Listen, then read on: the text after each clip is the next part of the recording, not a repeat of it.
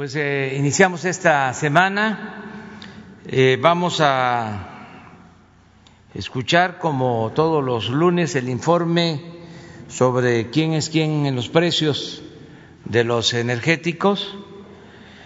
Vamos también a em, constatar el avance en las obras que se están llevando a cabo en el país, que no se han detenido a pesar de la pandemia, se sigue trabajando y eh, posteriormente eh, les voy a dar a conocer eh, quién va a ocupar el cargo de secretario de Educación Pública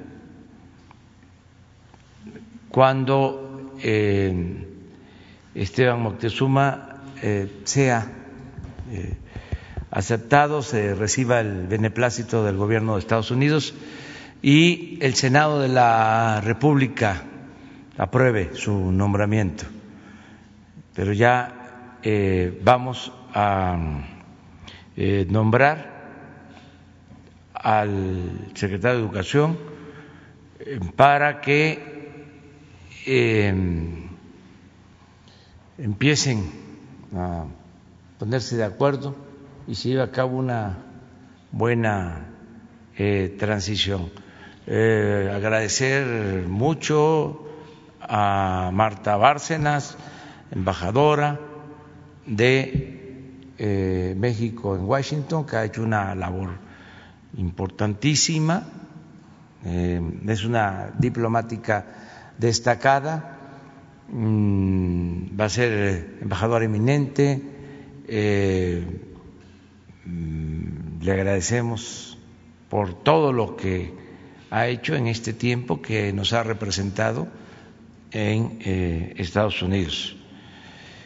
Y en su momento mm, va a ser sustituida por Esteban Moctezuma y el lugar de Esteban Moctezuma este, se va a ocupar desde este fin de año para que este, nos preparemos eh, en transición hacia la normalidad educativa, hacia el regreso a clases presenciales, que es lo que deseamos el año próximo. Muy bien, entonces con Ricardo.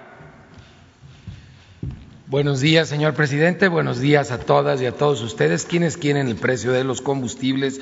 En la gasolina regular, el precio más alto con el margen más alto lo encontramos en Redco de Hermosillo, Sonora, 20 pesos con 29 centavos por litro, con un margen de 3 pesos 42 centavos, comparado con los 15 centavos de margen de franquicia Pemex en Veracruz, Veracruz, con un precio al público de 15 pesos 98 centavos. Para la gasolina premium, el precio más alto lo tenemos tenemos en franquicia Pemex, Mascota Jalisco, 21 pesos 82 centavos, un margen de 4 pesos 55 centavos, mientras que Petrolaguna en Gómez Palacios Durango, con un precio al público de 17 pesos 20 centavos por litro, tiene un margen de 22 centavos por litro.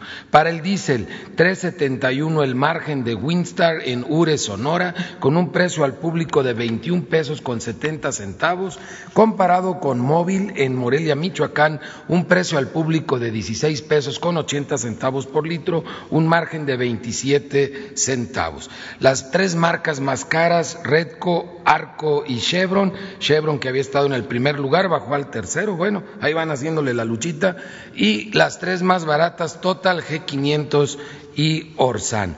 Con corte el día 18 de diciembre, la mezcla mexicana de petróleo fue de 47 dólares con 50 centavos, comparado en febrero de este mismo año con 44 dólares 40 centavos. Ustedes ven, hay un 8% de aumento en el precio de la mezcla mexicana de petróleo. Sin embargo, el tipo cambiario, en donde el dólar está más barato, esto nos ha favorecido y afortunadamente los precios no han regresado a los niveles de febrero. Pueden ver que están muy por abajo de ellos. El diésel la semana pasada promedio 19.24 con corte el mismo día 18 de diciembre.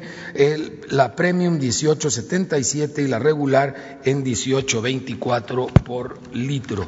Si vemos ahora los trabajos de verificación en materia de gasolineras, atendimos 263 denuncias presentadas a través de la app de litro por litro por medio de 135 visitas o verificaciones.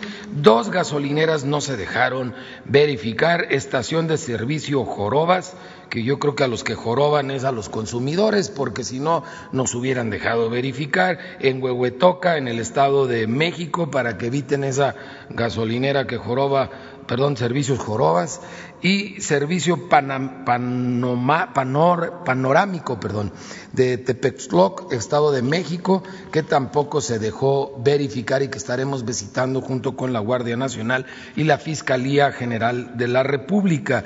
También ya cerramos el de Miguel Hidalgo en la Ciudad de México, recuerdan que encontramos ahí rastrillos, ya tiene en su control la gasolinera la Fiscalía General de la República, gracias a la Fiscalía General de la República por ese gran apoyo que nos están dando a los consumidores para que no nos roben.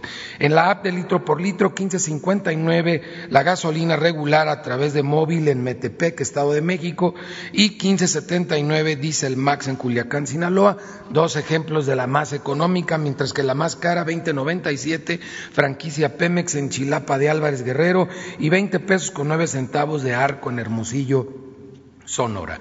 De la Premium, la más barata, de ejemplo, 16.44, franquicia Pemex Medellín de Bravo, Veracruz, y 16 pesos con 54 centavos G500 en Querétaro, Querétaro, mientras que la más cara, Shell, 21.29 en Iztapalapa, aquí en la Ciudad de México, y 20.99, franquicia BP en Iztapalapa, en la Ciudad de México.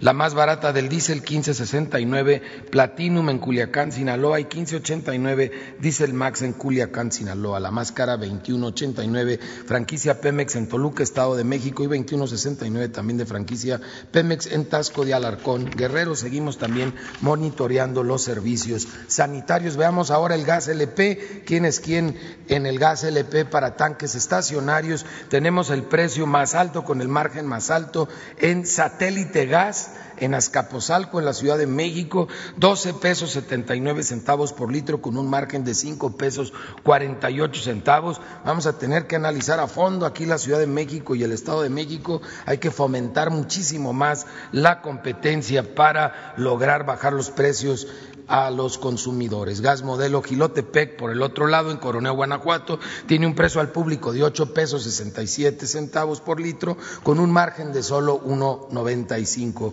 por litro. Servigas del Valle, en Coajimalpa, también en la Ciudad de México, otra vez altos los precios por acá en la Ciudad de México, 23 pesos con 27 centavos por kilo para el cilindro de gas LP, un margen de estos otros angelitos, 9,18 nada más por kilo comparado con 3.40 por kilo de ultragas en Acapulco Guerrero, que tiene el precio al público a 17.50 por kilo, estabilidad en los precios del gas LP. En las verificaciones a los expendedores de gas LP hicimos 41 visitas, una resultó con infracción, tres negativas de verificación, en general las que verificamos con buenos números, pero las tres que no se dejaron verificar, Peñagas de La Paz, México, Ostogás en Milpa Alta, en la Ciudad de México, y Francisco Javier Medrano Ibáñez en Tláhuac, en la Ciudad de México. Los visitaremos con la Guardia Nacional porque también queremos estar seguros que no estén vendiendo guachigas. Muchas veces eso es lo que están ocultando, como ha logrado descubrir el Centro Nacional de Inteligencia, que agradecemos el gran apoyo que junto con los operativos encabezados por la Secretaría de Marina, donde participamos la CRE, ASEA y Profeco, eh, seguimos avanzando en la revisión de las estaciones de carburación, que muchas están vendiendo gas LP que no pueden ni siquiera demostrar dónde lo compraron y por eso están ya en un proceso ante la Fiscalía General de la República. Muchas gracias. Muy bien, vamos con los videos. La Secretaría de la Defensa Nacional informa los avances en la construcción del Aeropuerto Internacional Felipe Ángeles al 21 de diciembre de 2020. Torre de Control y Servicios de Extinción de Incendios se realizan trabajos de laminación, colocación de bastidores en la escalera de emergencia y el armado de la estructura de la cabina. En el estacionamiento y terminal intermodal de transporte terrestre se lleva a cabo el montaje de elementos prefabricados, como son losas, muros y traves en los diferentes niveles del estacionamiento. En las redes hidráulicas y sanitarias generales se trabaja en la excavación y acarreo de material para la colocación de capas de relleno y conformación de terraplenes. En la terminal de combustibles y red de distribución se avanza en la soldadura de la estructura y ángulo de coronamiento del tanque vertical atmosférico 3.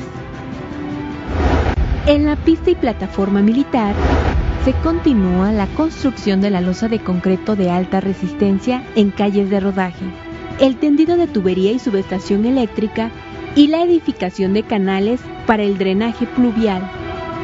A la fecha, se han generado 61.067 empleos civiles. Faltan 455 días de construcción.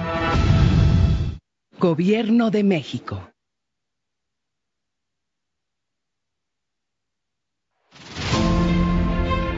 Es 18 de diciembre, seguimos trabajando en Dos Bocas, estamos en el área de fluentes donde se trata el agua amarga, aminas, azufre y va el reporte esta semana. Avance en los trabajos de construcción de la refinería de Dos Bocas. En esta semana se concluyeron las cimentaciones profundas del paquete 2 y 3 a cargo de la compañía Samsung, así como la planta de aguas amargas y aminas a cargo de Techint. Con esto se termina el pilotaje de las 17 plantas de proceso.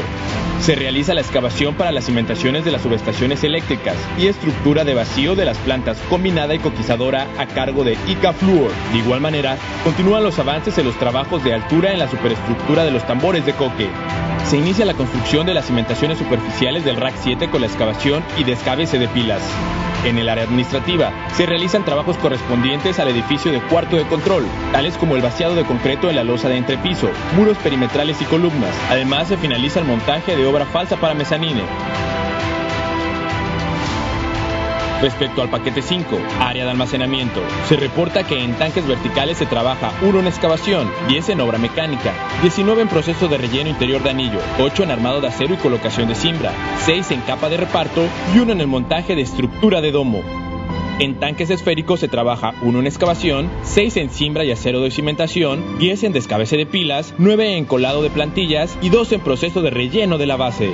Esta semana se reportan desde los talleres de la India el avance en la fabricación de los tambores de coque y columnas de vacío, que son los equipos críticos más grandes y voluminosos, equipos que pronto estarán listos para su envío a dos bocas, de acuerdo a lo planeado y gracias a la procura temprana que se realizó en el proyecto.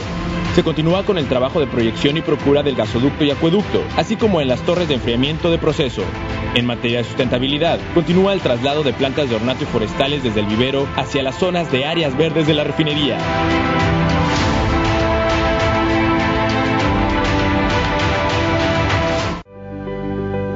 Tren Maya, reporte de avances, semana 18 de 157. En el tramo 1 continuamos con las obras de drenaje y la construcción de pasos vehiculares. En el tramo 2 avanzamos con las actividades de corte y terraplén y la producción de durmientes ascendió a 149.209. En el tramo 3, el INA terminó de dictaminar 38 kilómetros de la vía y continuamos con el desmontaje de la vía antigua. En el tramo 4, entre otras actividades preliminares, continuamos con la elaboración del subrasante.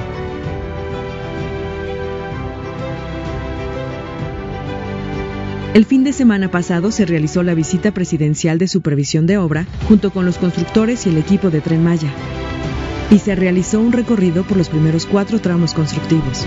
El propósito de la gira fue informar a la ciudadanía sobre los avances físicos del Tren Maya, en los eventos destacamos que el Tren Maya es un proyecto integral que gira alrededor de cuatro ejes, económico, social, cultural y ambiental.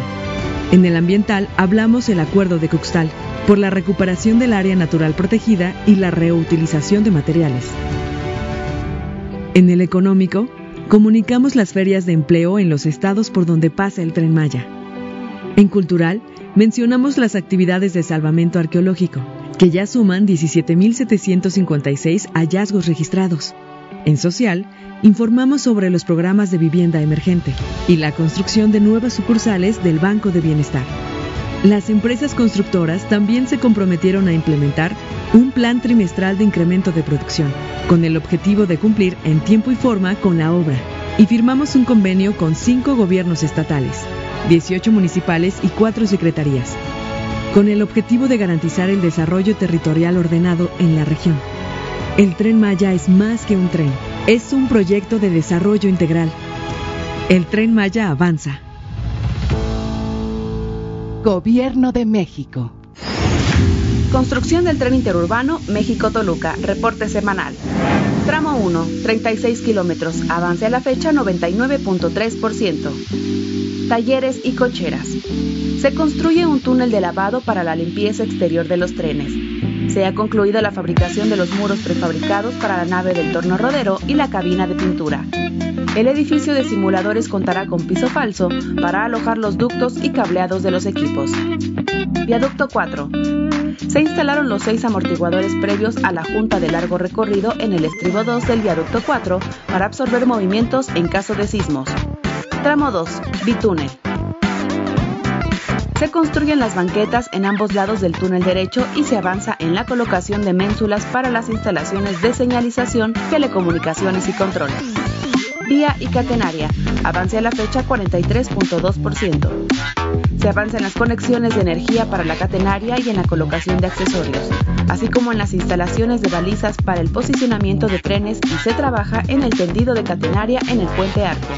Tramo 3, 17 kilómetros. Avance la fecha 52.3%. PIB La Venta. Se continúa en la construcción de la rampa de acceso del lado del desierto de los Leones para el próximo desvío del tráfico. Frente 2, Carretera Federal. Se trabaja en el montaje de columnas, capiteles y traves prefabricadas. Las labores en este frente estarán suspendidas hasta el 4 de enero del 2021. Arteaga y Salazar. Se coloca el acero de refuerzo y cables de preesfuerzo en las primeras dos traves para el paso vehicular sobre la vía férrea. Secretaría de Comunicaciones y Transportes. Gobierno de México. El corredor interoceánico impulsa un nuevo tipo de desarrollo en el istmo de Tehuantepec. En el 2020, hemos avanzado para hacer realidad la plataforma logística. A continuación, se informa el avance de obras a 21 de diciembre de 2020. Durante el año, en el tramo de 80 metros de muelle del puerto de Coatzacoalcos, se usaron 223 toneladas de acero, se colocaron 49.700 kilogramos de tensores y se hincaron 462 pilotes de acero. En el tramo de 50 metros, se usaron más de 1.065 metros de tabla estaca y más de 305.000 kilogramos de acero de refuerzo. Con estas acciones, se avanzó el 87% en la extensión de 130 metros de muelle. Además, han avanzado las obras del nuevo acceso carretero y el dragado de construcción. En el puerto de Salina Cruz, hemos avanzado en el rompeolas oeste del puerto petrolero. Este año comenzaron los traslados de piedra, la conformación de patios de acopio, se fabricaron 728 elementos de concreto y avanzamos con la rehabilitación del rompeolas existente. Además, con el programa de rescate del caracol púrpura, se han reubicado 457 organismos.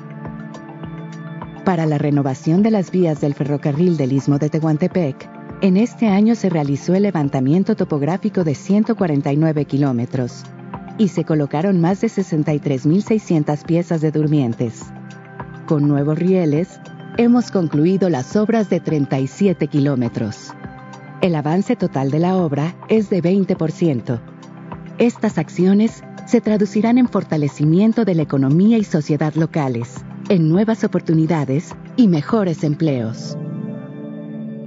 Gobierno de México.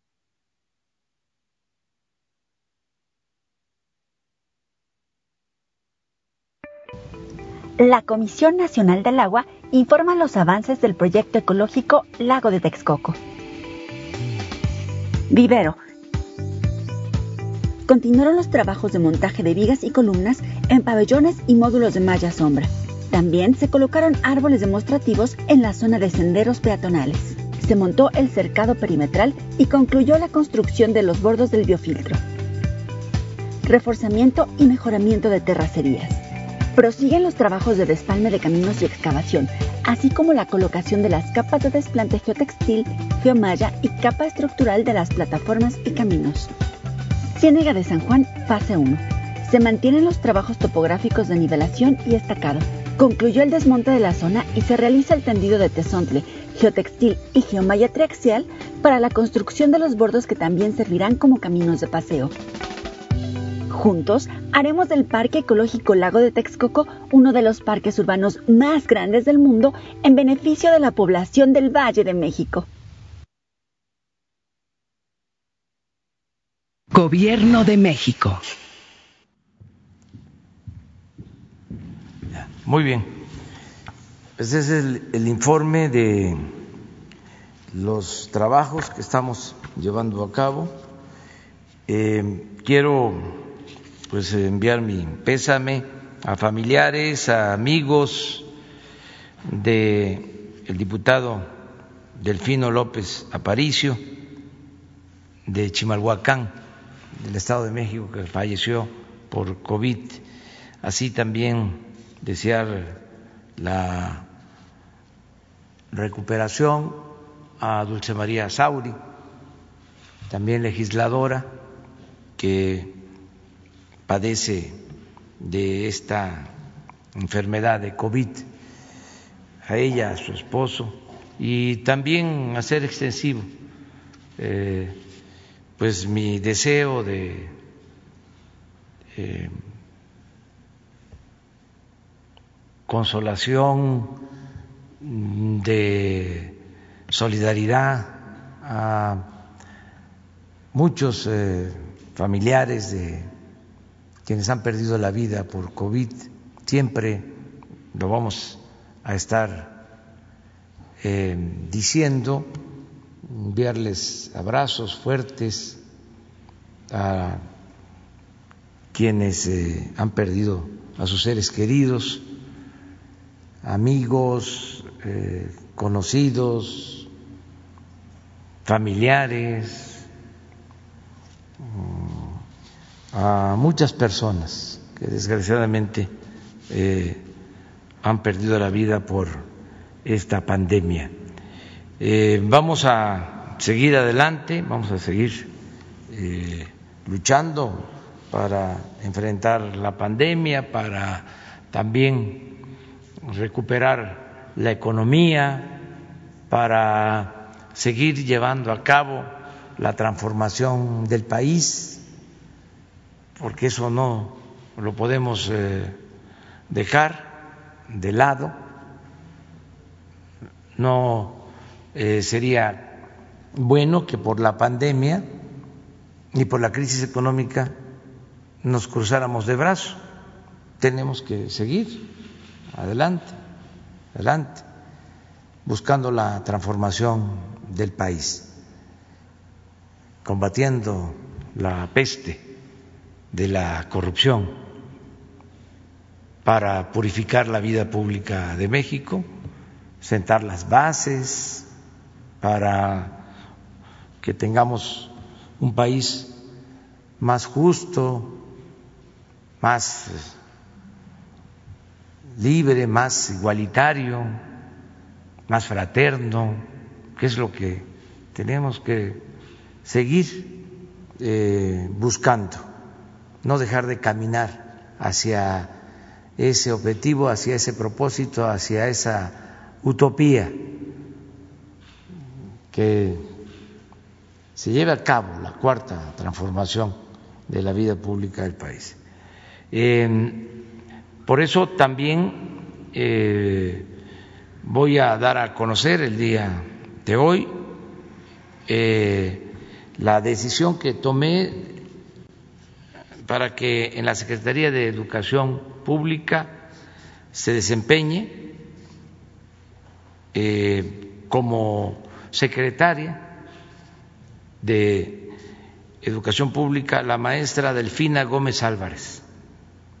Ella va a ser la próxima secretaria de Educación Pública. La maestra Delfina eh, pues tiene esa profesión, es maestra, empezó como maestra de grupo, maestra de primaria. Eh, en lo que tiene que ver con la educación, pues eh, tiene esa experiencia de ser maestra. Eh, yo creo que nunca había ocupado la Secretaría de Educación Pública una maestra de primaria. Desde luego han habido maestros universitarios, pero maestros o maestras de primaria, de grupo, creo que nunca. Este o pocos, porque a el maestro Vasconcelos se le decía maestro José Vasconcelos, pero era abogado de profesión y fue un gran maestro, desde luego, y otros maestros, pero eh, de primaria y mujer, no creo. Eh, en lo administrativo, en lo público, la maestra Delfina eh, se ha desempeñado como presidenta municipal de Texcoco, fue presidenta municipal de Texcoco, electa democráticamente, fue diputada federal, también electa, y eh, senadora de la República, electa democráticamente. Ahora va a estar en la Secretaría de Educación Pública. Ya eh, aumenta el número de mujeres en el gabinete, son nueve mujeres. la doctora Olga Sánchez Cordero, secretaria de Gobernación, María Luisa Albores, secretaria del Medio Ambiente, Luisa María Alcalde, secretaria del Trabajo, Rocío Nale, secretaria de Energía, Alejandra Fraustro, secretaria de Cultura, Rosa Isela Rodríguez, secretaria de Seguridad Pública, y Merendira Sandoval, secretaria de la Función Pública, Tatiana Cloutier, secretaria de Economía, y la maestra Delfina Gómez Álvarez, secretaria de Educación Pública. Bueno, ahí vamos, avanzando.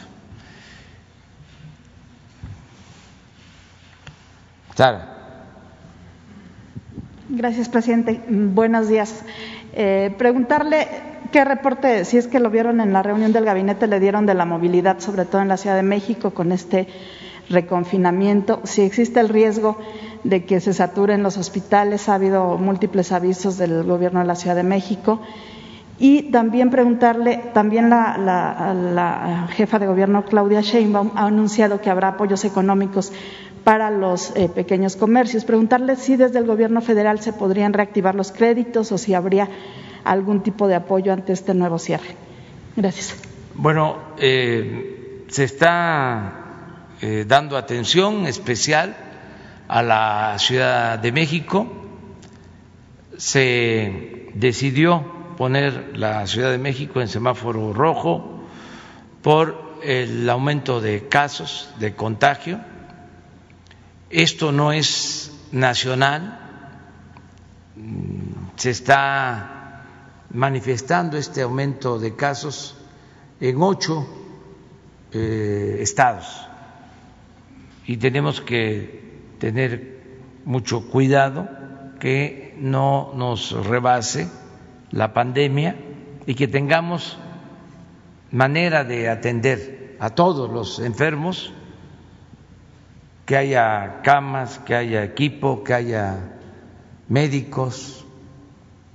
Por eso eh, se está dando una atención especial en la Ciudad de México, como lo hemos hecho en otros estados, en otros momentos de la pandemia, cuando aumentó mucho el número de eh, contagios en Tabasco, de hospitalizados, reforzamos. Lo mismo en Chihuahua, lo mismo en Nuevo León y en otros estados. Ahora lo estamos haciendo en la Ciudad de México.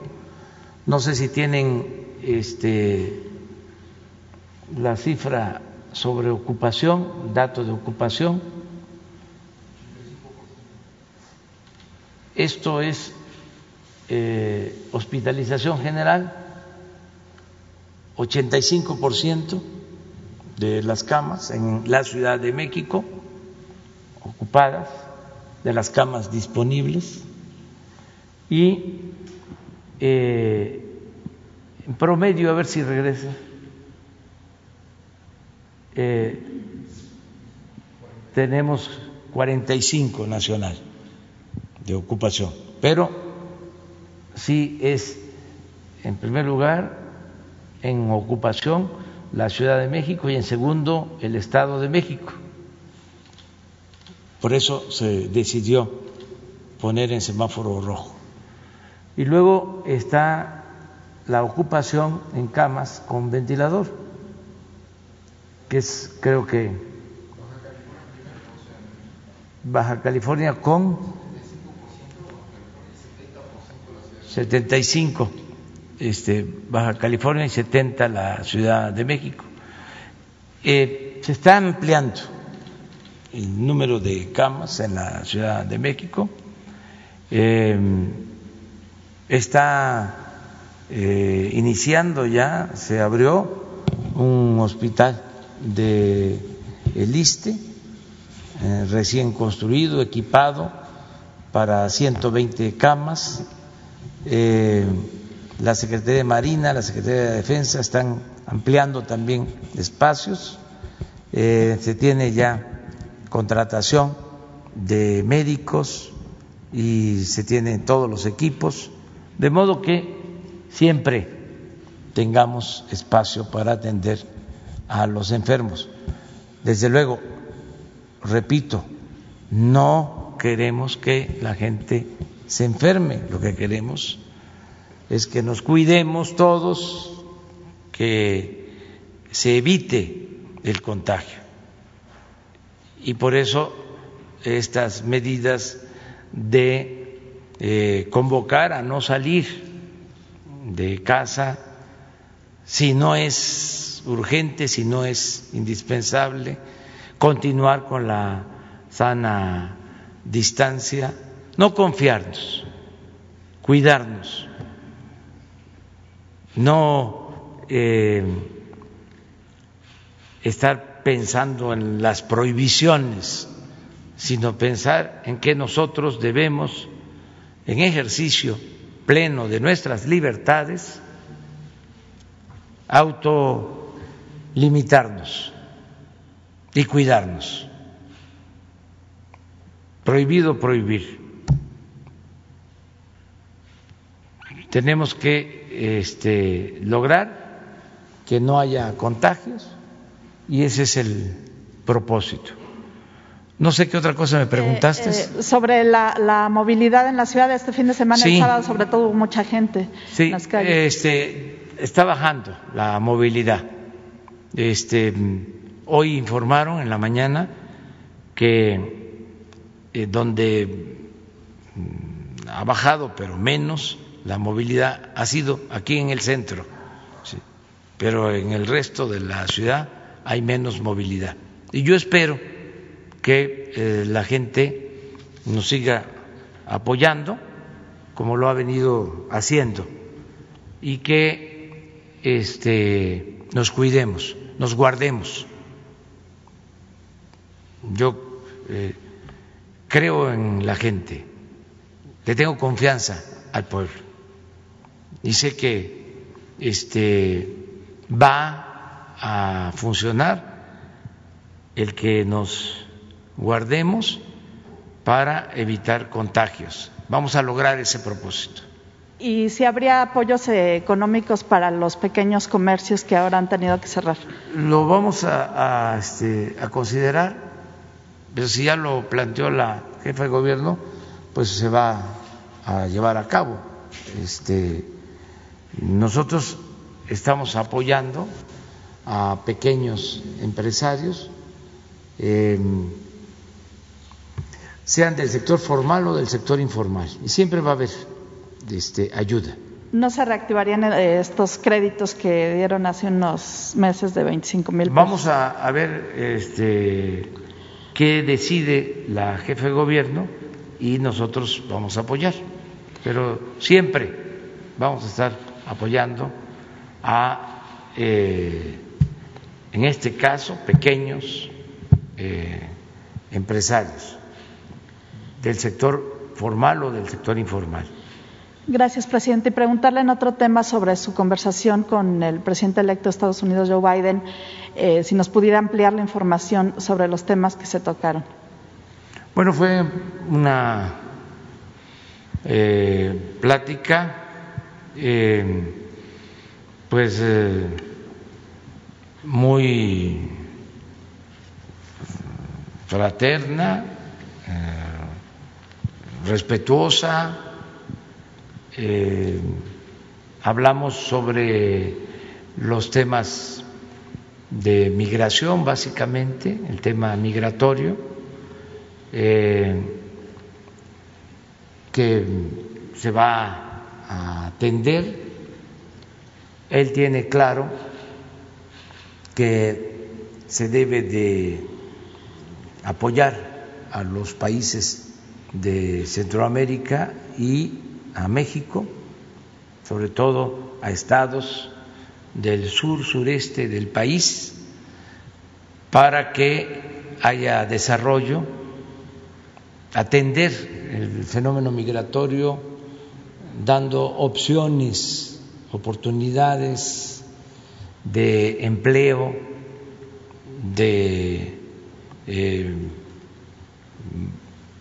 bienestar, para que la gente no se vea obligada a abandonar sus pueblos, que no abandonen sus familias. Él sabe que la gente abandona sus lugares de origen por necesidad, no por gusto. De modo que lo que tiene que hacerse pues es ir a las causas y promover el desarrollo del sur. Y eso es lo que nosotros hemos venido planteando y estamos haciendo quedamos en que se va a reforzar esa política. ¿El plan que usted había propuesto para Centroamérica? Sí. ¿Es específicamente? Sí.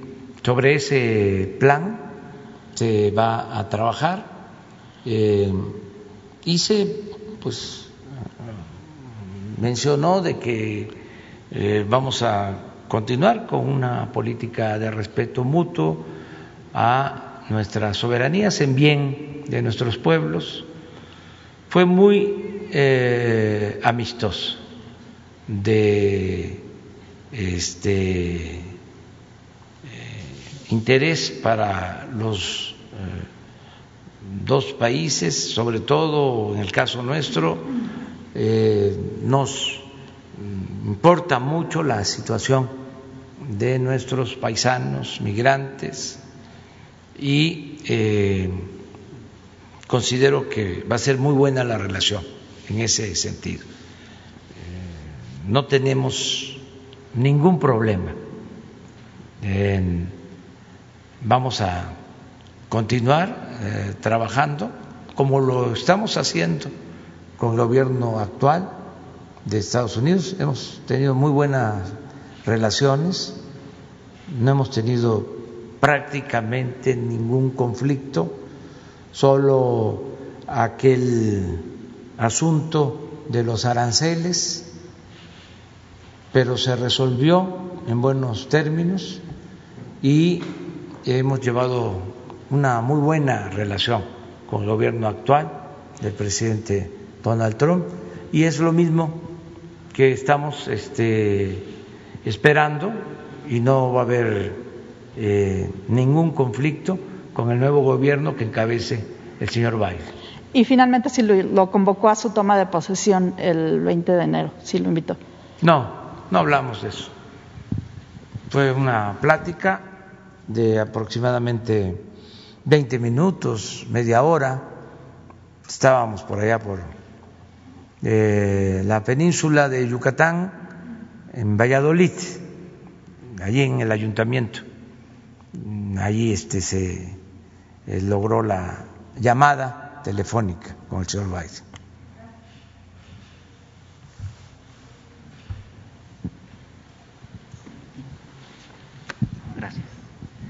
Buenos días, Carlos Tomasini del sitio de noticias códigolibre.mx.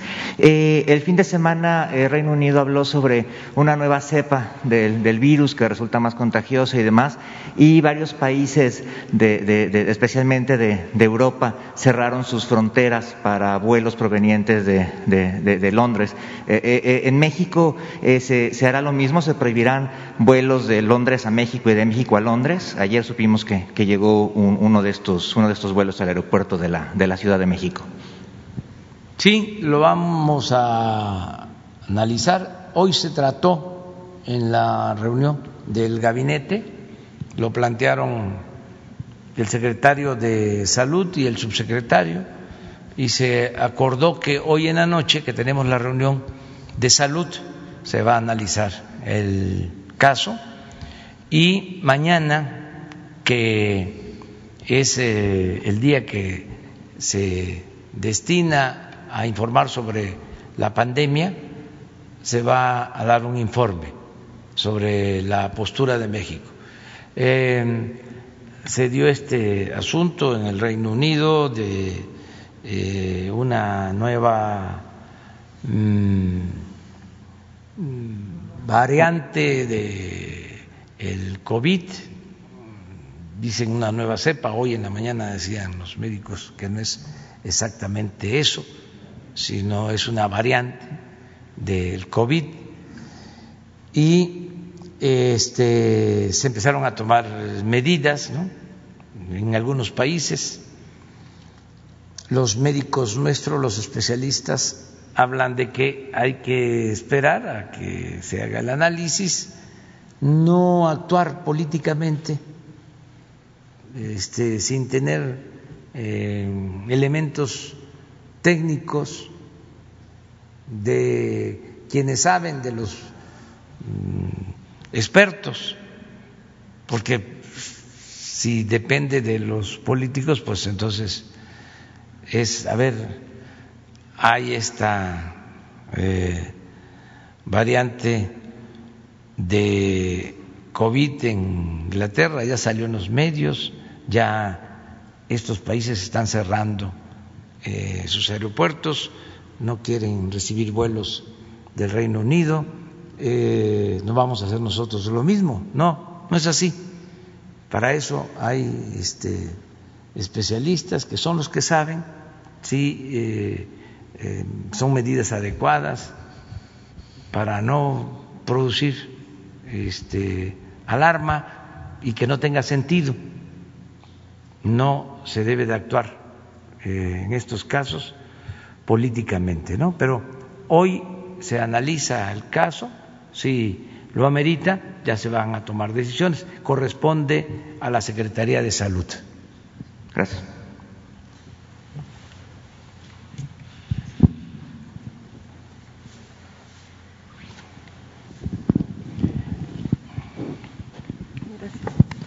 Buenos días, presidente. Me llamé el de México News y sin censura. El fin de semana, como estuvo en Tabasco, ya habló de este nuevo comité que va a regular el manejo de las hidroeléctricas y de las presas y también habló sobre estos eh, apoyos que le van a dar a las personas que, pues, lamentablemente sufrieron por estas inundaciones. Preguntarle particularmente si pudiera reafirmar o confirmar más bien si el apoyo será en dos fases, una parte económica y la otra en especie y este, cómo va a funcionar, si ya está trabajando este nuevo comité para el manejo de las hidroeléctricas. Sí, ya está eh, un comité para el control de las aguas en las hidroeléctricas del río Grijalva. Es una comisión para el río Grijalva, para el manejo del agua en las cuatro hidroeléctricas, Angostura, Chicoacén, Malpaso y Peñitas. Todo esto para que no se llenen los vasos de las presas en temporada de lluvia y que luego tenga que soltarse agua para inundar la planicie de Tabasco. Va a haber ahora eh, control eh, estricto sobre el manejo del agua en las presas esto tiene que ver también con la capacidad de turbinación, de generación de energía de las eh, hidroeléctricas. También eh, ya afortunadamente está eh, bajando el agua, ya se están limpiando viviendas en colonias, en comunidades, en pueblos y una vez que ya la gente está regresando a sus viviendas, se les está apoyando. Primero se entregaron despensas, eh, 180 mil despensas se entregaron a damnificados. Y ahora eh, se están entregando apoyos económicos por familia, por vivienda el censo arrojó eh, que fueron eh, afectados por las inundaciones alrededor de 230 mil familias, 230 mil viviendas se inundaron. Y eh, se decidió entregar un apoyo de 10 mil pesos por vivienda para limpieza este, y las necesidades básicas de saneamiento. Ya hasta ayer se habían entregado 150 mil apoyos a igual número de familias. Es decir, faltan como 70 mil de entregar. Hoy y mañana se termina. todas las familias que eh, se eh, inundaron, sus viviendas fueron inundadas, tanto en Tabasco como en Chiapas. Posteriormente, y ya vamos a iniciar, creo que hoy o mañana, eh, inicia la entrega de enseres domésticos, pero como se va a entregar un paquete de enseres domésticos a cada vivienda, estamos hablando de 230 mil, no hay en producción, no hay en las fábricas el número de estufas que se requieren, el número de refrigeradores. Entonces, eh, vamos a entregar por parte los electrodomésticos. Eh, primero van a ser 100 mil hasta marzo, pasando las elecciones, porque no se pueden entregar eh, víveres, despensas, electrodomésticos, nada antes de las elecciones, pasando ya se entrega el resto a todas las viviendas. eh, están ayudándonos los fabricantes de electrodomésticos y eh, se pudo comprar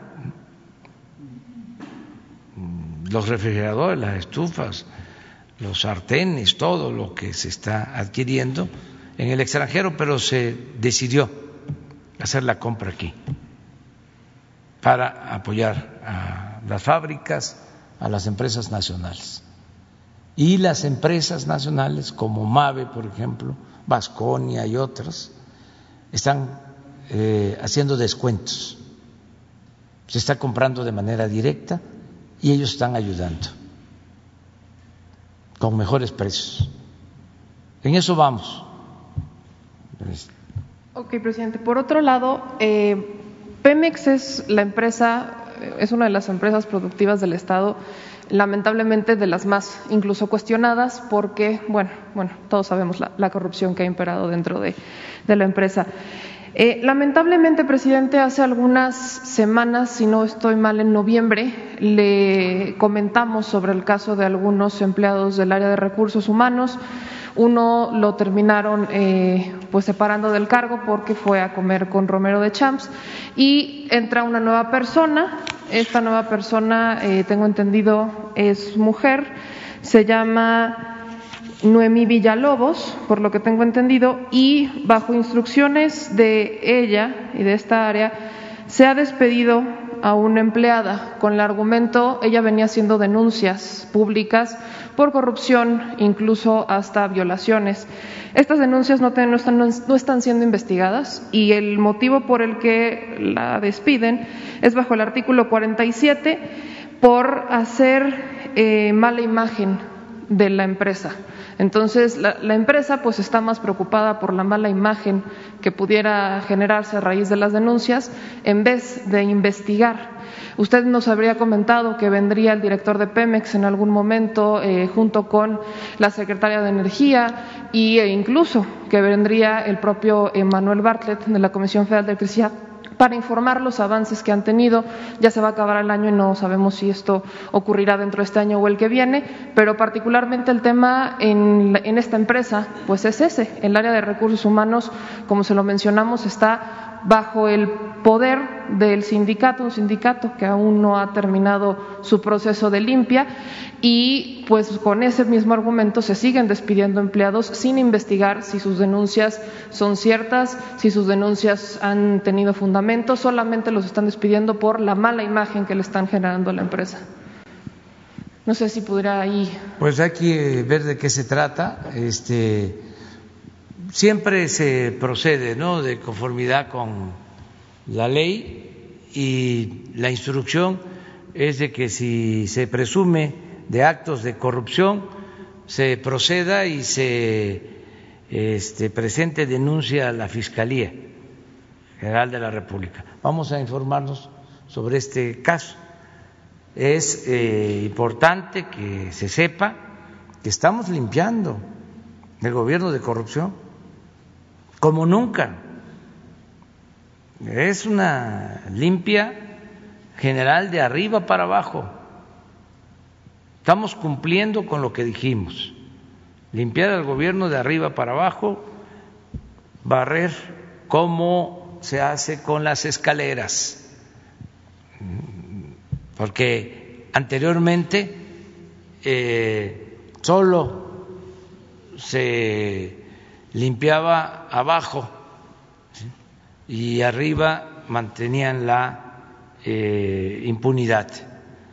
Ahora es de arriba hacia abajo, no se permite, no se tolera la corrupción, no hay impunidad para nadie.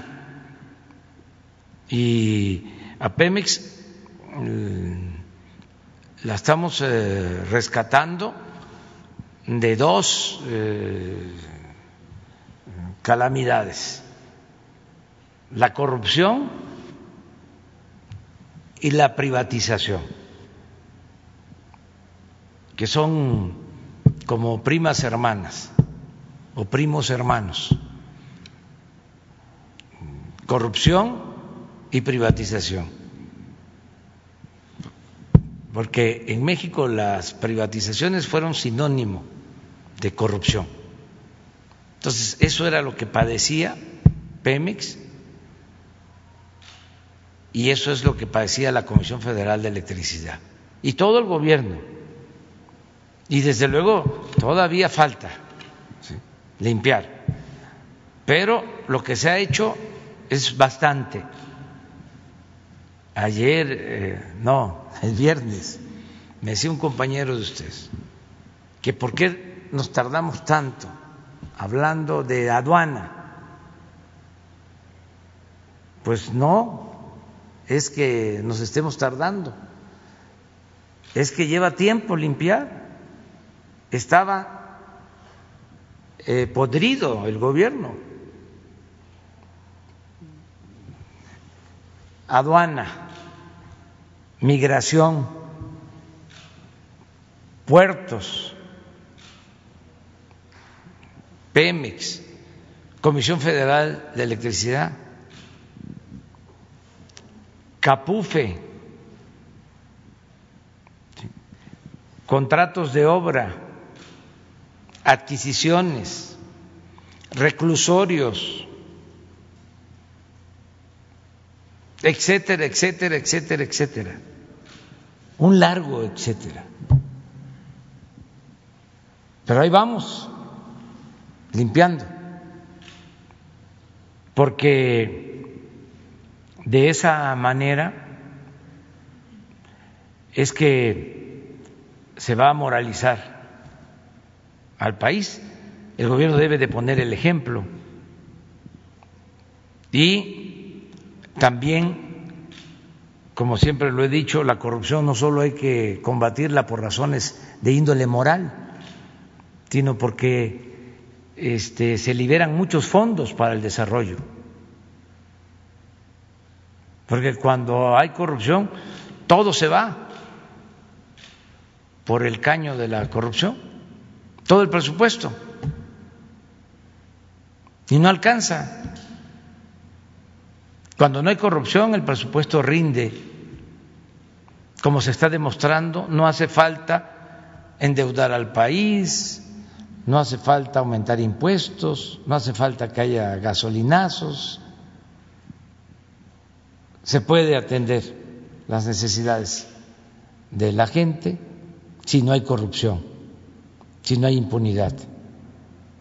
Yo calculo que nos hemos ahorrado por no permitir la corrupción y por la austeridad republicana como un billón quinientos mil millones en el tiempo que llevamos. Un billón quinientos mil millones. Solo eh, cobrando los impuestos que no pagaban los que se sentían influyentes, eh, hemos eh, acumulado, hemos recuperado 800 mil millones de pesos.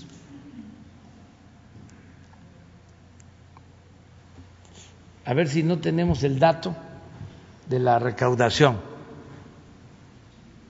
este, última del SAT, el informe que me envía diariamente Raquel Buenrostro.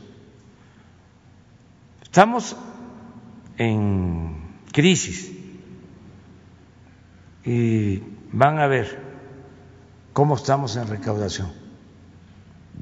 Pero particularmente ahí acaba de poner, por ejemplo, el tema de aduanas. Aduanas es una de las eh, de estas instituciones que más ha sido transparente desde que está Horacio Duarte a la hora de decir qué acciones han tomado para combatir la, corrupción y para reducir estas viejas prácticas, cosa que no ha pasado en Pemex o no ha pasado tampoco en la Comisión Federal de Electricidad. Prácticamente es hasta que venimos a cuestionarlo a ustedes que se informa si Pemex ha hecho algo o no en cuanto a corrupción en cuanto a limpieza, en cuanto a eh, la limpieza de la institución. Los resultados vienen, los informa directamente usted. ¿No valdría la pena quizás que Octavio Romero lo pudiera informar también? Lo pueden hacer, pero yo les puedo decir que por no permitir el huachicol que tiene que ver con Pemex, nos hemos ahorrado más de 100 mil millones de pesos. Ahora voy a poner el informe sobre eso. Y eh, en el caso de la compra de insumos para la generación de la energía eléctrica también ha sido muy considerable el ahorro. Van a venir los eh, directores a informar, es un compromiso. No sé si nos alcance para que sea antes de que finalice el año o el año próximo, pero van a informar. Miren, esto es la eh, recaudación, es el, el reporte último. El año pasado, en este periodo, llevábamos recaudados tres billones ochocientos ochenta y ocho mil ochocientos ochenta y nueve mil doscientos cuarenta y seis millones de pesos tres billones ochocientos ochenta y nueve mil y en este periodo tres billones novecientos noventa y dos mil.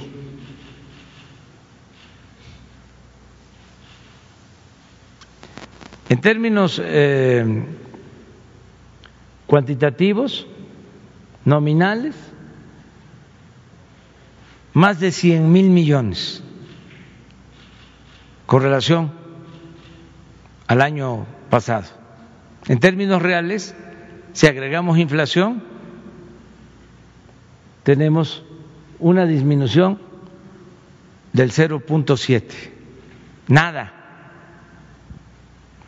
Eso es en cuanto a ingresos totales, pero en los tributarios, lo que tiene que ver con impuestos, de 3 billones 141 mil a 3 billones 200 60 mil, 120 mil millones más. Aquí sí es positivo, 0.4. Y si ya vemos, por ejemplo, impuestos sobre la renta, positivo, casi 1% en términos reales. IVA, positivo, 1%. ¿Por qué son estos resultados? Porque ya no hay condonación de impuestos, estamos combatiendo las facturas falsas, ya no hay influyentismo.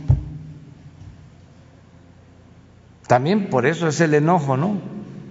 De los adversarios. Pero esto nos da tranquilidad porque tenemos finanzas públicas sanas, necesitamos comprar las vacunas, tenemos el dinero. No necesitamos de crédito porque se está combatiendo la corrupción. Pero a ver, ahora que se informó sobre seguridad pública, hay un una gráfica sobre el robo de combustible, que tiene que ver también con Pemex. No olvidemos que el huachicol se toleraba. En la torre de Pemex,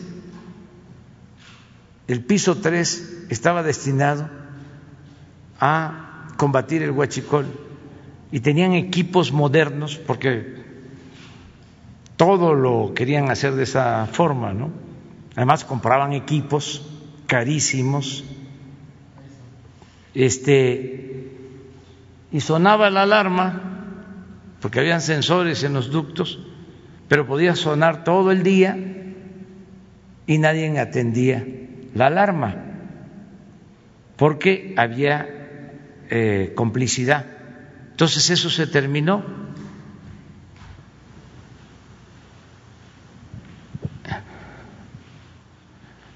Esto es lo que hemos ahorrado. 119 mil millones de pesos.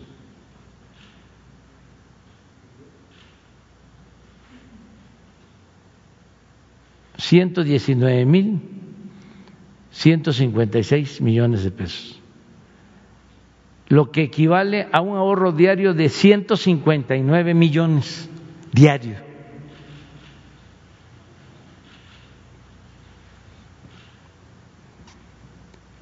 Pemex nada más.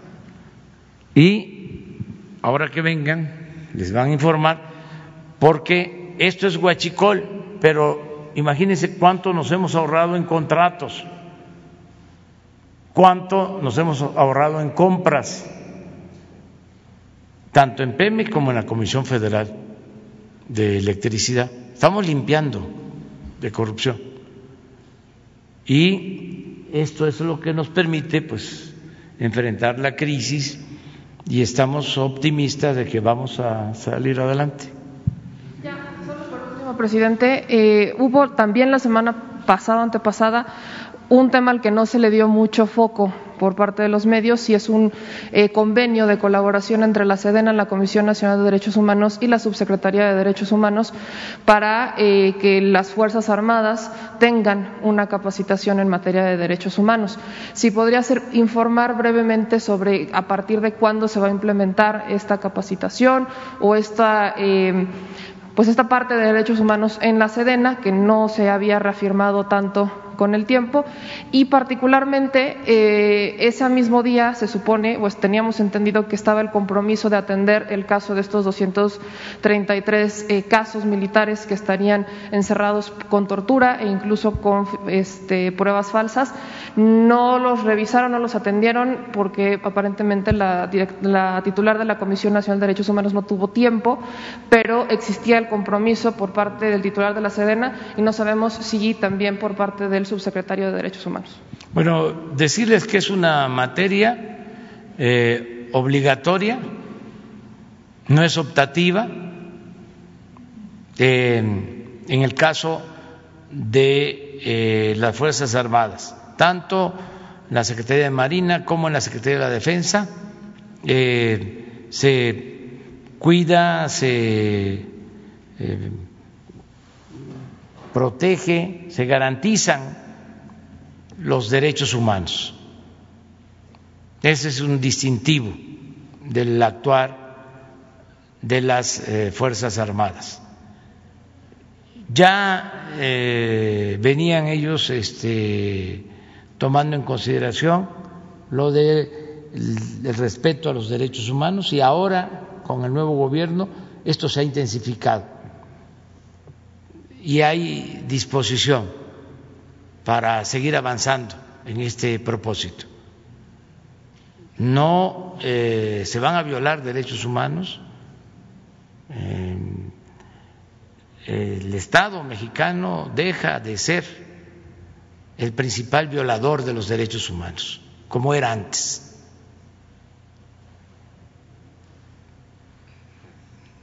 No a la tortura, no a las masacres, no al exterminio,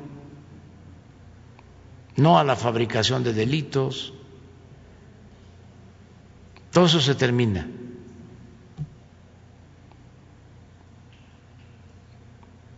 Es un compromiso, es una convicción.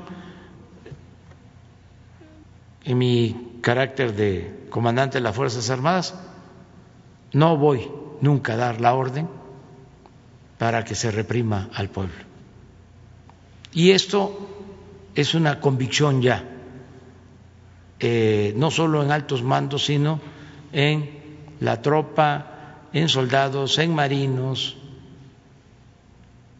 Es el pueblo uniformado, el ejército, la marina representan al pueblo, son del pueblo, los soldados, los marinos y es una etapa completamente nueva. Y acerca de estos cursos y de esta investigación sobre militares que están eh, siendo enjuiciados, vamos a pedir el informe para que se nos este, aclare en qué consiste. Eh, no hay eh, también ningún interés de ocultar nada. Hace unos días un periódico habló de que se había ocultado información sobre un enfrentamiento en Nuevo Laredo. Y no, eh, es cierto. Está haciendo la investigación la Fiscalía General de la República y por lo mismo, por el debido proceso, no se puede dar información, pero no es que se esté ocultando o que se esté reservando la información. No se reserva nada. Hace poco también se habló de que se iba a reservar la nota diplomática que enviamos cuando se detuvo al general Cienfuegos. La nota diplomática que enviamos a Washington y este di la instrucción al secretario de Relaciones Exteriores que se desclasifique, que no eh, tengamos ninguna eh, nota bajo reserva.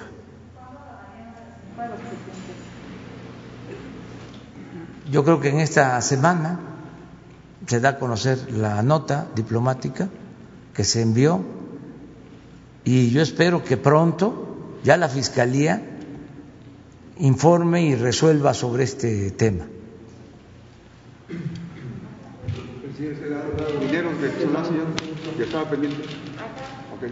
Después tú.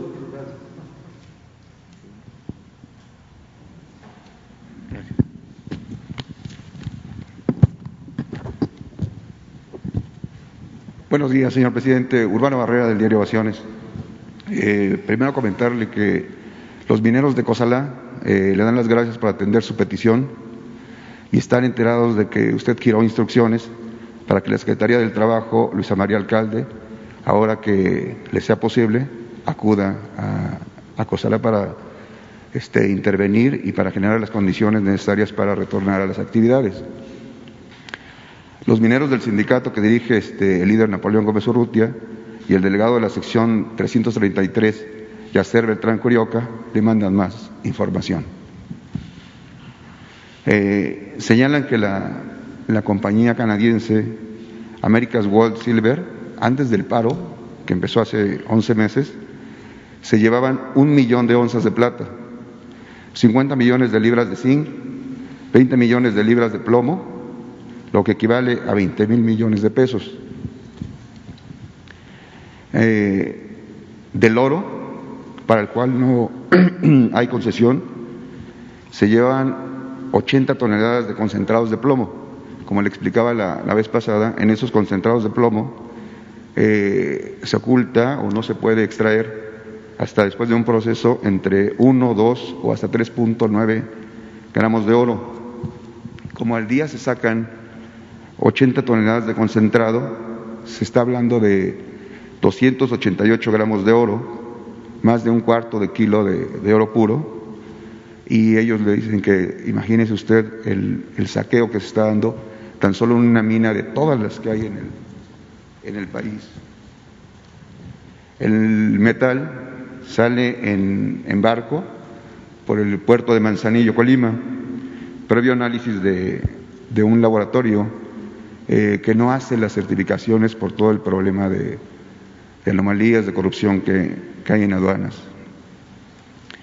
Ellos dicen que si se cobran todos esos impuestos a las mineras, habría suficientes recursos para vacunas, para hospitales, para médicos, para programas sociales, seguridad, para apuntalar el estado de bienestar. Eh, el delegado de la sección 333, Yacer Beltrán, y sus compañeros mineros de Cosalá, Sinaloa, le piden que si pueda acudir o que mande a un agente de su máxima confianza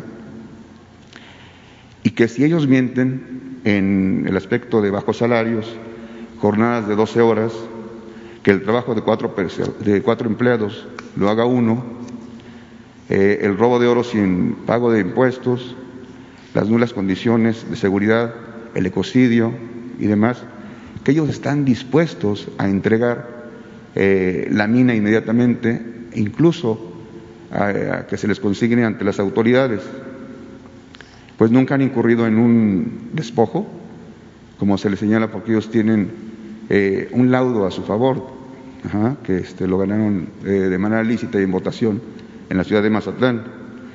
Pero también le piden que, de lo contrario, eh, si se detectan irregularidades, pues que se llame a, al principal accionista de la, de la mina, a Darren Blasuti, para que explique la, situación. Ellos dicen que, y le proponen que de encontrarse irregularidades, que se les revoque la, concesión y que se le otorgue al pueblo de, de Cosalá, y así se despeje también ese amago que hicieron allá en Canadá de denunciarlo a usted y de denunciar a su gobierno. Eh, ellos le, piden este, nuevamente apoyo, eh, me dieron una, una, hoja de trabajo en donde se, se ve qué es lo que están sacando de oro y que si ya es posible que se, que se frene este, este problema. Esa sería la primera pregunta, señor presidente. Sí. Bueno, pues este, ya tenemos conocimiento eh, de lo que está pasando en Cosala en esta mina desde que estuve hace como ocho meses en Tamazula, Durango, que está cerca, relativamente cerca, aunque Cosalá es eh, Sinaloa y Tamazula es Durango, eh, es en la misma región. Ahí me abordaron los trabajadores mineros y se está eh, atendiendo este asunto. Eh, se llevó a cabo un recuento porque eh, se está definiendo sobre la titularidad del contrato entre dos grupos dos este, sindicatos, vamos a decir. Ya se llevó a cabo eh, el recuento y eh, ganó el sindicato que dirige el senador Gómez Urrutia. Ese es el informe que yo tengo. Y fue una votación, una elección este, democrática ese es el informe que me dieron, que fueron los trabajadores los que dijeron, este, expresaron con su voto que quieren que los represente este sindicato. Aún así, según el informe que me presentaron, la empresa no quiere que el sindicato sea el que represente a los trabajadores eso ya no le corresponde a la empresa decidirlo, porque tenemos que respetar la voluntad de los trabajadores. Ya se les está eh, notificando a los responsables de la empresa para que se acate la decisión de los trabajadores y se eh, restablezca la actividad en la mina. Lo demás, si están extrayendo más eh, mineral y no pagan impuestos, eso ya corresponde al SAT. Ya, con todo respeto, ahí no debe de intervenir el sindicato. Eso ya no le corresponde. Ya eso tiene que ver con Raquel Buenrostro, que es la encargada del SAT para, si hace falta, llevar a cabo una inspección y que se paguen completos los impuestos. Lo que sí se debe de eh, procurar es que se restablezca la actividad productiva y se reconozca eh, al sindicato, porque esa fue la voluntad de los trabajadores en una elección que se llevó a cabo, un recuento este, para eh, resolver sobre este asunto. Ojalá y también este, los dueños, accionistas de la mina ayuden.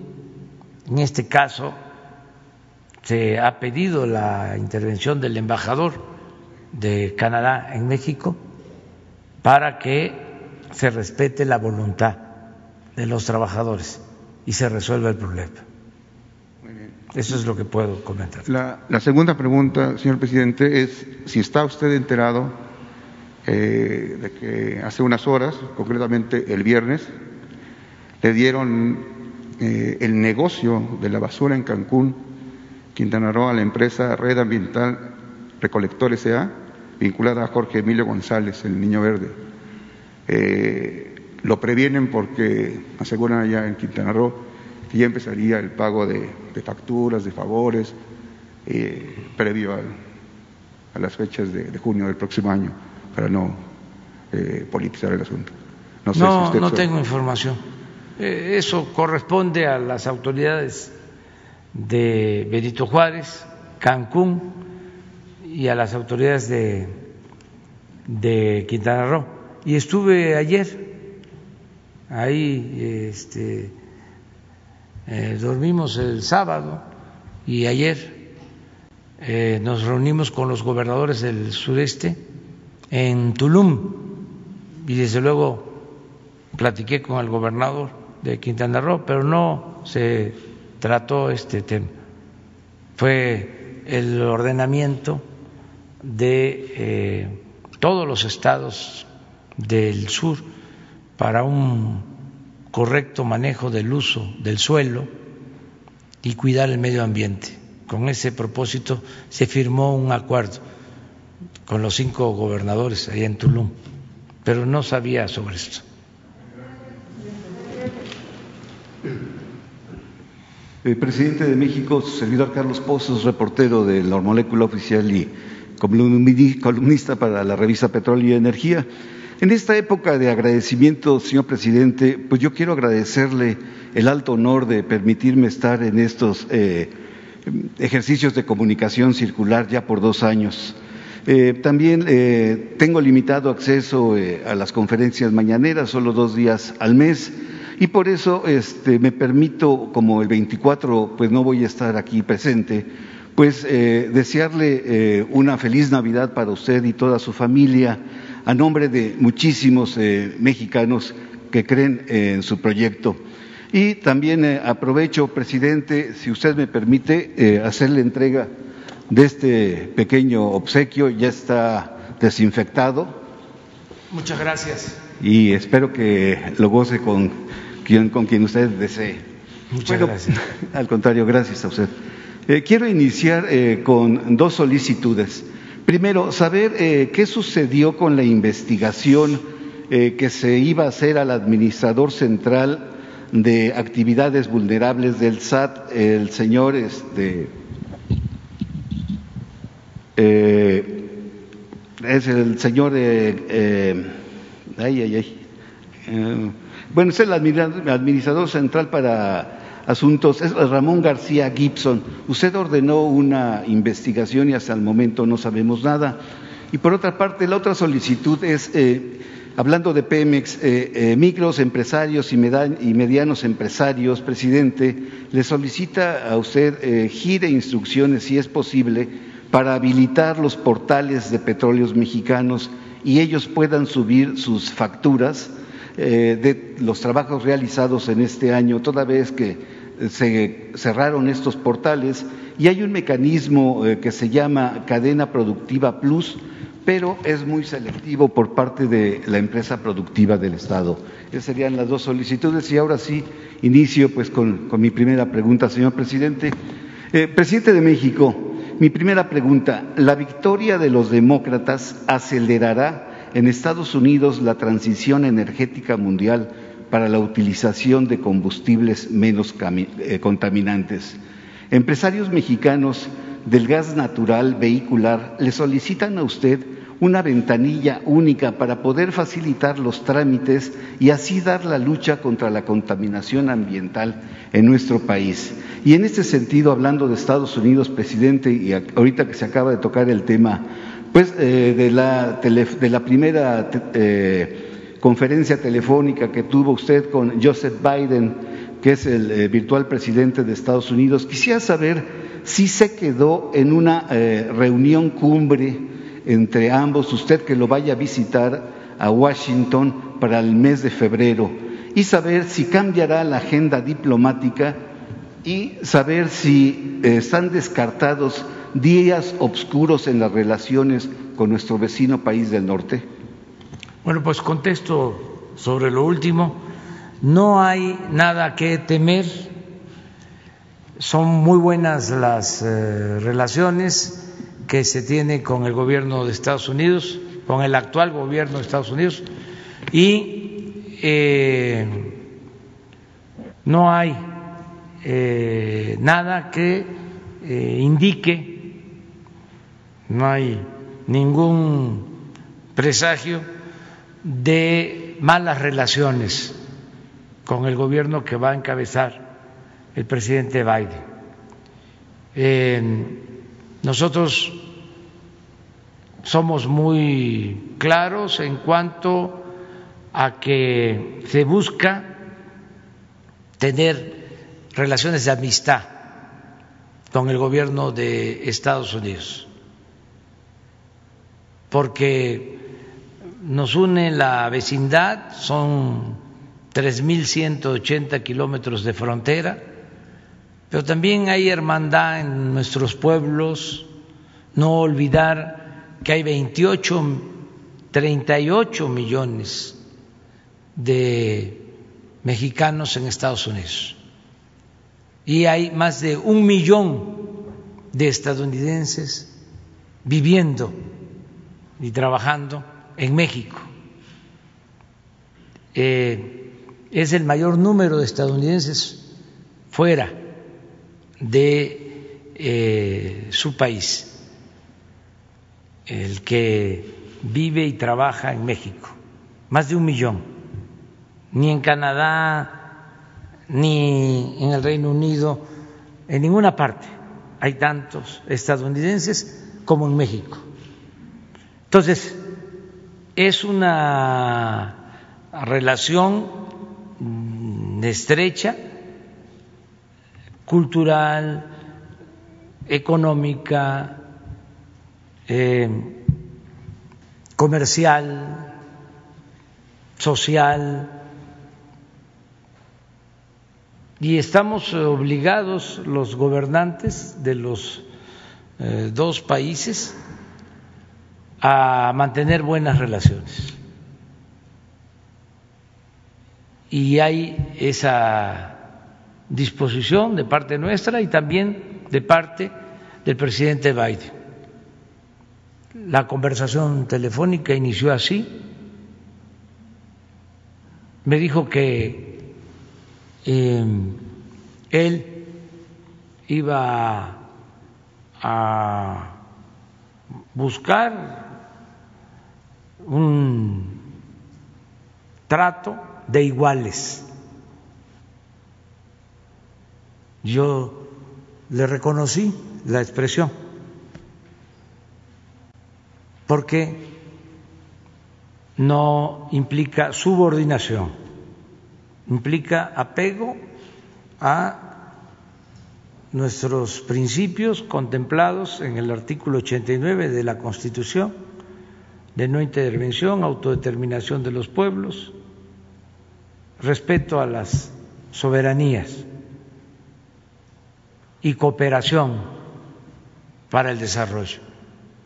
Entonces, no hay eh, ningún problema, porque eh, se va a respetar nuestra soberanía como nosotros vamos a respetar la soberanía del gobierno de Estados Unidos y de eh, los otros gobiernos y eh, las otras naciones del mundo. Llevamos muy buena relación con todos los pueblos y con todos los gobiernos del mundo. ¿Y el muro, presidente?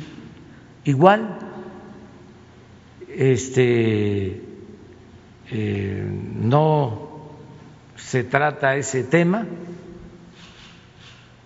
este, ni cuando eh, estaba la polémica sobre el asunto, nosotros tratamos ese tema porque eh, no lo consideramos eh, un acto amigable. Entonces, es un tema que no lo hemos tratado. Eh, yo agradezco mucho al presidente Trump que este, no insistió en el tema. Nunca me lo planteó. No se habló del tema. Fue respetuoso y no solo en eso, sino en otros asuntos también. Eh, no hubo injerencia en asuntos eh, internos. Y cuando se presentó una situación que es de dominio público, lo que tiene que ver con la detención del general Cienfuegos, y no se nos informó, a pesar de que hay una relación de cooperación, pues hubo una nota diplomática y ellos tomaron la decisión de reponer el procedimiento. Entonces, ha habido respeto hacia el pueblo y hacia el gobierno de México. Entonces, ¿no hay una posibilidad de una reunión cumbre en febrero con el...?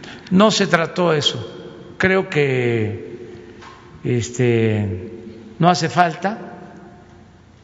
Es buena la relación. Eh, esto va a estar a cargo de los diplomáticos, de la embajadora actual, del nuevo embajador de México en Estados Unidos, en Washington y del secretario de Relaciones Exteriores de México y del nuevo jefe del Departamento de Estado en su momento. Ya se establecen relaciones este, sobre los lineamientos de política exterior que hemos eh, llevado a cabo. Bien, presidente. Mi segunda pregunta. Presidente de México, su proyecto de nación está basado en la honestidad, en no mentir y no robar. Pero muchos no lo entienden así, incluso eh, con antecedentes no polémicos, viajan y hablan de política en su nombre, por ejemplo en el estado de Veracruz, diciéndose enviados políticos a sumar adeptos a Morena, ya en el inicio de este proceso electoral 2021. Eh, hablo específicamente de Alejandro Díaz Durán, quien por cierto exhibe un notorio enriquecimiento. Señor presidente, ¿qué llamado usted haría a este tipo de personajes que se empeñan en enrarecer el escenario político de nuestro país? Bueno, mire, eh, ya hemos eh, dado a conocer varias veces de que no vamos nosotros a participar en los procesos electorales en puerta. No vamos a participar apoyando a ningún partido, a ningún candidato. No es lo mismo de antes, que desde el gobierno se decidía quiénes iban a ser los candidatos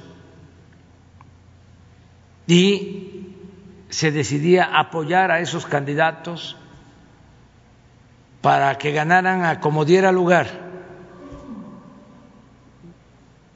ayudándolos con dinero, eh, inclusive mm, con trampas, Eso ya se terminó. Va a ser el pueblo el que va a decidir de manera libre sobre quién debe de eh, ser eh, quién es o quién lo represente.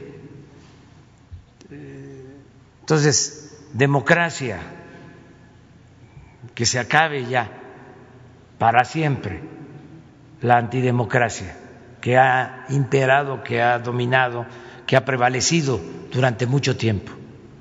Elecciones limpias y libres.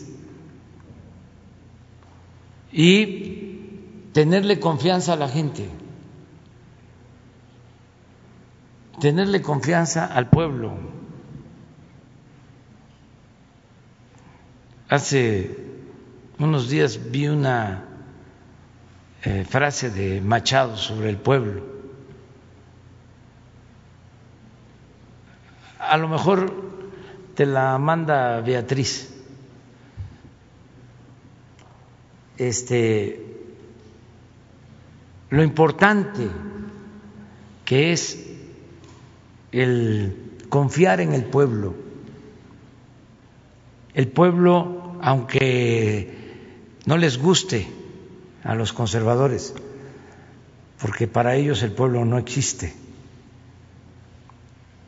No les guste que no les gusta que yo diga que es el pueblo bueno, sabio. Les molesta mucho, porque estaban acostumbrados a que ellos eran los políticos. Ellos eh, eran los eh, expertos en política la política era asunto de los políticos, no asunto de todos. Entonces es un choque mental. Es como este, de lo que hablábamos acerca del racismo o del clasismo,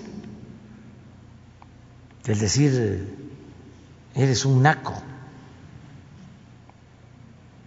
Y peores cosas que ni siquiera me atrevo aquí a repetirlas para no ofender, pero lo hacían de manera eh, normal. O decir, mi papá me compró un Ferrari y no lo hacían o no lo decían pensando de que estaba mal.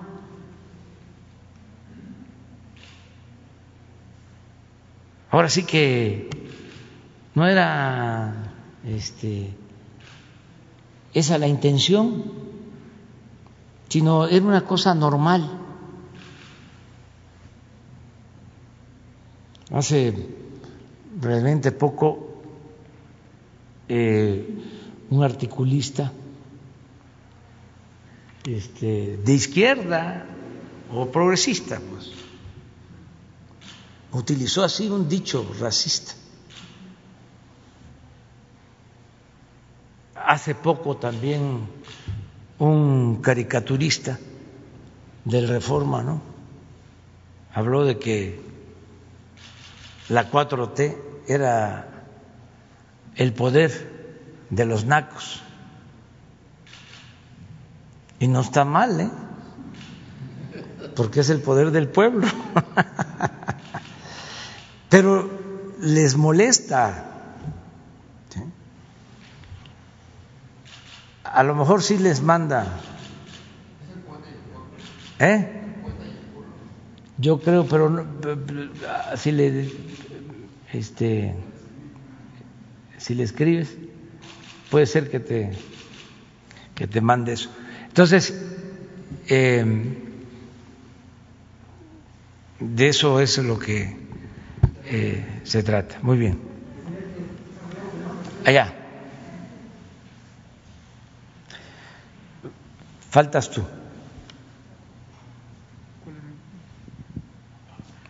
Bueno. Buenos días, señor presidente. Mi nombre es Diego Cedillo de Diario Basta, Grupo Cantón. Presidente, en atención al nombramiento que acaba de usted hacer de la Secretaria de Educación y ante la pandemia de COVID-19 que vive todo el país y todo el mundo, yo le preguntaría, señor presidente, ¿usted alguna vez hizo el comentario que los maestros iban a ser prioridad para vacunarse? Porque más de muchos jóvenes queremos regresar a clases. Hay muchos niños que no pueden tener una infancia normal. Entonces, presidente, con este compromiso que usted hizo en su momento y con el nombramiento ahorita de la maestra, ¿Consideraría usted prudente que fuese una prioridad el regreso a clases en el mediano plazo o para cuándo estaría planeado? Esa sería la primera. Gracias, presidente. Bueno, miren, eh, es importante que se vaya conociendo lo que ya definieron los expertos, los médicos, sobre la vacuna. ¿Quiénes van a ser vacunados? Todos los mexicanos. Desde luego va a depender de la disponibilidad que tengamos de la vacuna. Va a empezar si cumple Pfizer y debe de cumplir porque ya se firmó un contrato. Tienen que llegar las primeras dosis antes de que finalice el año. Este diciembre. Eh, y luego se va a seguir entregando en enero, febrero, marzo. Hay un contrato y también en su momento se va a autorizar para el uso de otras vacunas. Ya hay contratos con otras farmacéuticas. ¿Quiénes van a ser los primeros en vacunarse? Los médicos, las enfermeras que están atendiendo COVID.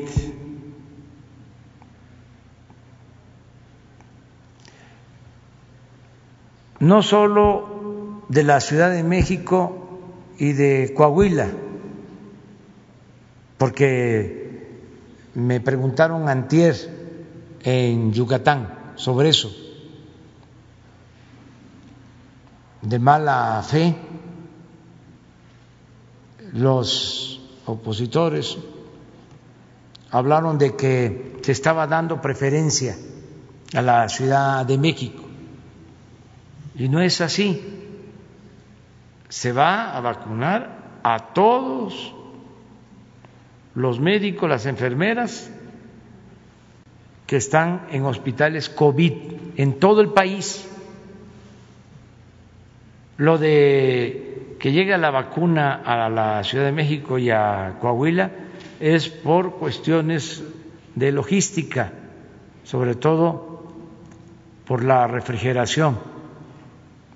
Pero se va a llevar a cabo un operativo para que ya sea que se movilicen los médicos o eh, se acerque más la vacuna donde están todos los hospitales COVID en el país. Estamos hablando de cerca de mil hospitales COVID. Entonces, a todos. Eso es lo primero. Lo segundo, a los adultos mayores, es el segundo grupo de población de todo el país. Aunque estén en la Sierra Tarahumara o en la Lacandona o en la Sierra Sur de Oaxaca, donde estén los adultos mayores y va a ser de mayor a menor edad, es decir, primero los ancianos. Ese es el segundo grupo.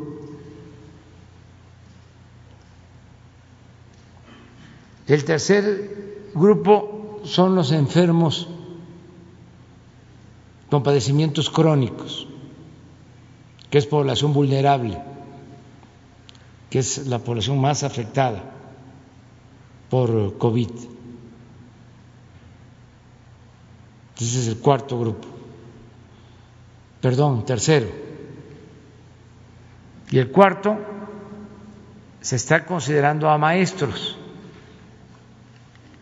en donde haya condiciones que ya esté el semáforo verde, se va a empezar con eh, maestras y maestros. Ese es el orden de prioridades.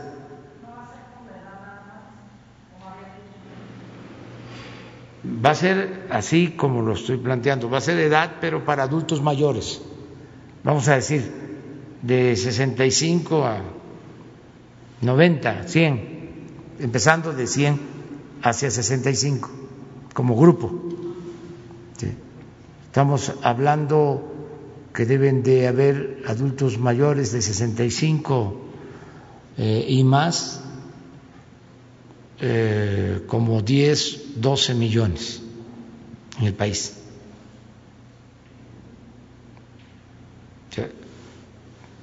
Eh, va a coincidir también de que hay adultos mayores que, tan, que, padecen de enfermedades este, crónicas. Si ya de 65 o de la edad que se escoja, si es a partir de 60, este, ya se termina de vacunar a todos los adultos mayores, ya si hay de menos de 60 son eh, prioridad los enfermos con padecimientos crónicos. Esos son los tres eh, rangos. Y luego los maestros, empezando por donde eh, puedan abrirse las escuelas para educación presencial. Pero es para tener una idea, ya los médicos, los especialistas van a informar sobre, sobre esto. Bien, pero desde luego la vacuna es de aplicación universal, gratuita, todos tienen derecho, todos. Nada más es que se disponga de la vacuna. Ya tenemos contratos firmados, tenemos los recursos, pero este vamos a esperar. Y ahora, señor presidente, la segunda pregunta y un cuestionamiento que ha llegado mucho a todas las redes sociales del Grupo Cantón es al respecto de los migrantes en Estados Unidos. Usted los ha, eh, bueno, ha empleado que son unos verdaderos héroes por las remesas que envían al país, por todos estos ingresos que llegan. Y una de las múltiples denuncias que existen por toda la comunidad mexicana que vive en Estados Unidos es el mal manejo que tienen los cónsules con respecto a la emisión de las actas de nacimiento. Eh, es bien sabido que en algunos estados eh, de nuestro vecino del norte sí puedes sacar una licencia de conducir y con esto puedes eh, tener, bueno, múltiples derechos adquiridos, ¿no? Puedes conseguir un empleo, muchas cosas. El detalle aquí, señor presidente, y me, y me gustaría exponerle, es esta denuncia que manejan nuestros paisanos migrantes y ver si es posible que el canciller Ebrard pudiese tener algún acercamiento con todos estos consulados para verdaderamente brindar el apoyo a todos estos verdaderos héroes que tenemos en el país, que son los que mandan las remesas y mantienen hasta cierto punto el circulante en la economía. Muchas gracias, señor presidente. Sí, mañana viene Marcelo Ebrard porque eh, le corresponde precisamente explicar lo de la vacuna sobre los acuerdos con farmacéuticas, con gobiernos, y le vamos a pedir también que traiga una respuesta a tu pregunta. Muy bien, ¿no encontraste la cita? Queda para mañana. Ya vamos a quedarnos. Tú, tú mañana, ¿te parece? Sí, tú, ¿sí? Sí. Estamos empezando la semana. Para mañana, ustedes tres. ¿Sí? ¿Tú? ¿De acuerdo? Muy bien. Muchas gracias. Muchas gracias.